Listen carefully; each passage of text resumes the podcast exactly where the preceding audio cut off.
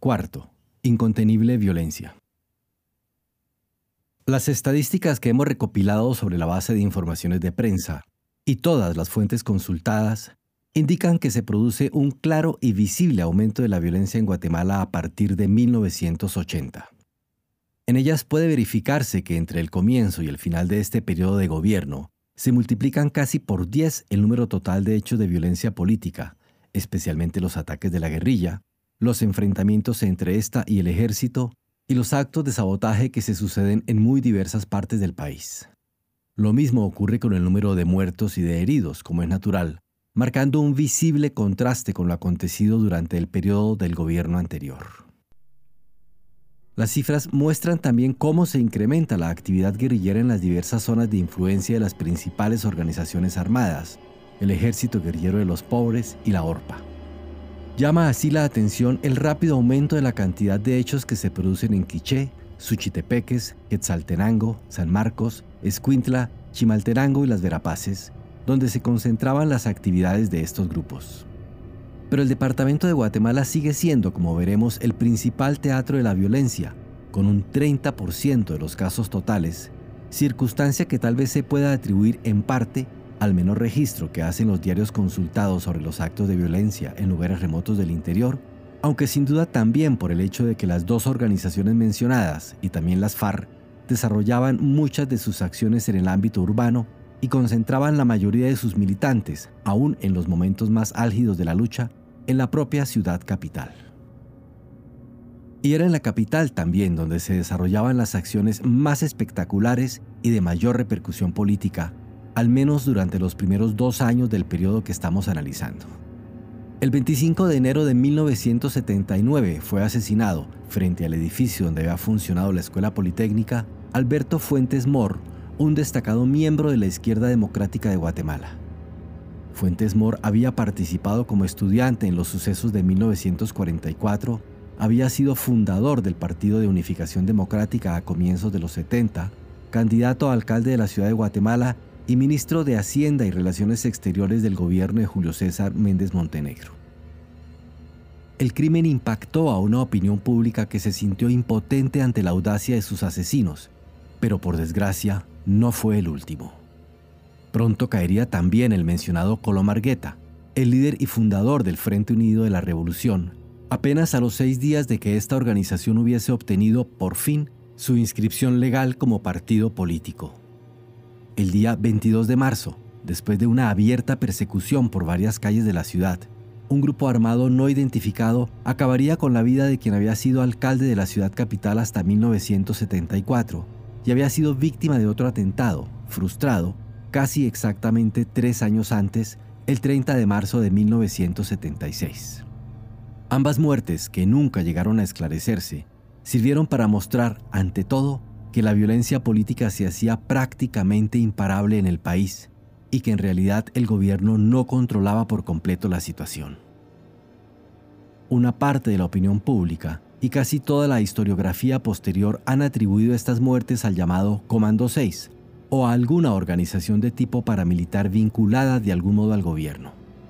La guerrilla, más exactamente, acusó al ejército por esta acción tal como lo relata Palleras, señalando como responsable del asesinato de Colom al jefe del Estado Mayor del Ejército, general David Cancinos. Dejemos que el dirigente del Ejército Guerrillero de los Pobres lo exprese con sus propias palabras. En marzo de aquel año, desde un helicóptero militar, Cancinos había dirigido por radio el asesinato del dirigente socialdemócrata Manuel Colomargueta, exalcalde de la capital. Hombres armados, a bordo de vehículos particulares, literalmente lo cazaron en una céntrica zona al sur de la ciudad, ametrallándolo en su vehículo luego de una impune y larga persecución por las calles de la zona 9. Había sido un crimen político premeditado, tendiente a allanarle el camino al candidato presidencial militar en las siguientes elecciones, el propio general Cancinos. En abril iniciamos a nuestra vez la cacería del asesino. La guerrilla, como enseguida veremos, cumpliría al pie de la letra su amenaza.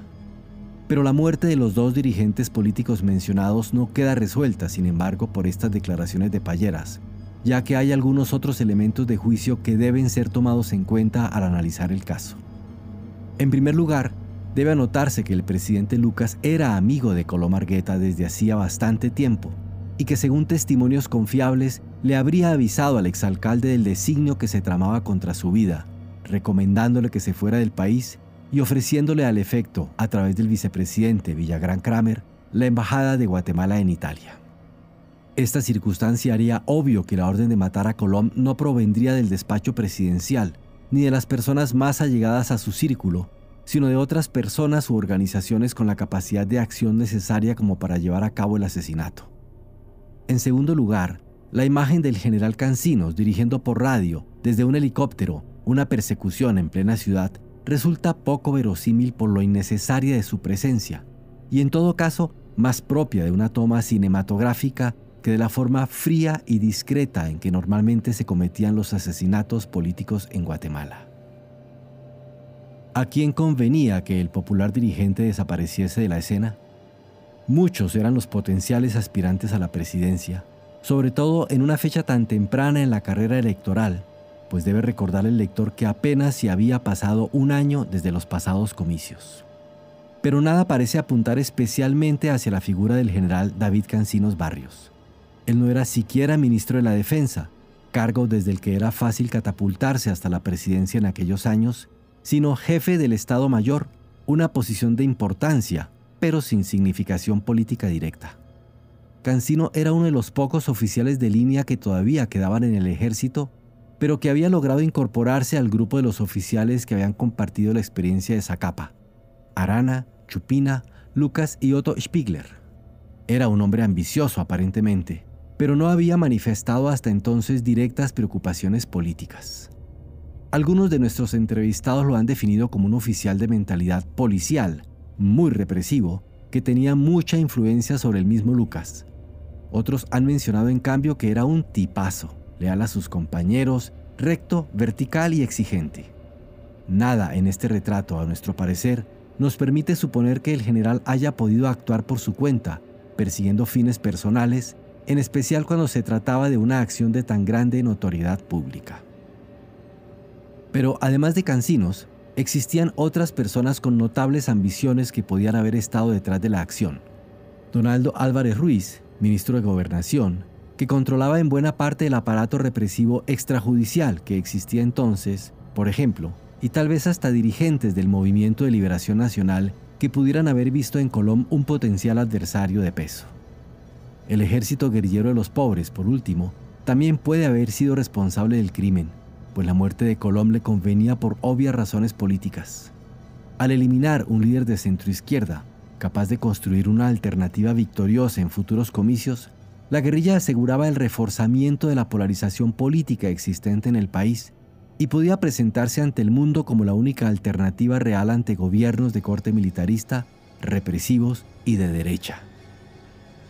No es posible ahora determinar con más exactitud la responsabilidad de quienes cegaron la vida de los dos militantes socialdemócratas caídos en 1979. Lo que queda claro es que existían en el país poderosas fuerzas que, situadas en los extremos del espectro político, querían limpiar al país de todos aquellos que pudiesen ofrecer alternativas más centristas y moderadas. Pero además se puede sacar otra conclusión, que nos parece de no poca importancia. En Guatemala el poder central no estaba ya en condiciones de controlar la extendida violencia que se estaba desatando. Había perdido la capacidad de impedir acciones violentas de amplia repercusión política y no tenía tampoco la capacidad de evitar que sus enemigos actuasen cada vez de un modo más desafiante y audaz. Esto se probaría algunas semanas después, cuando el ejército guerrillero de los pobres alcanzaría el éxito en una de sus más comentadas acciones, el asesinato del propio general David Cancinos, ocurrida el 9 de junio de ese mismo año. Cancinos tenía una amante, según se dice, a quien visitaba los sábados descuidando en esos momentos sus habituales medidas de vigilancia y apartándose de las rutas que habitualmente recorría en la ciudad. Nos relata otra vez Palleras. El jefe de Estado Mayor en traje de civil se presentó a casa de su amante a bordo de un vehículo corriente y sin escolta. Al anochecer dejó la casa, como siempre, y acompañado del conductor y de un guardaespaldas en el asiento trasero, salió de la barriada en dirección a la 12 Avenida de la Zona 5. Luego el vehículo tomó por el viaducto de la 24 calle que se forma en el paso a desnivel que hay junto al gimnasio olímpico. Allí fue alcanzado por nuestros vehículos y acribillado contundentemente. Fin de la cita. Murieron los tres ocupantes del carro y quedaron heridos además dos transeúntes que circulaban por el lugar.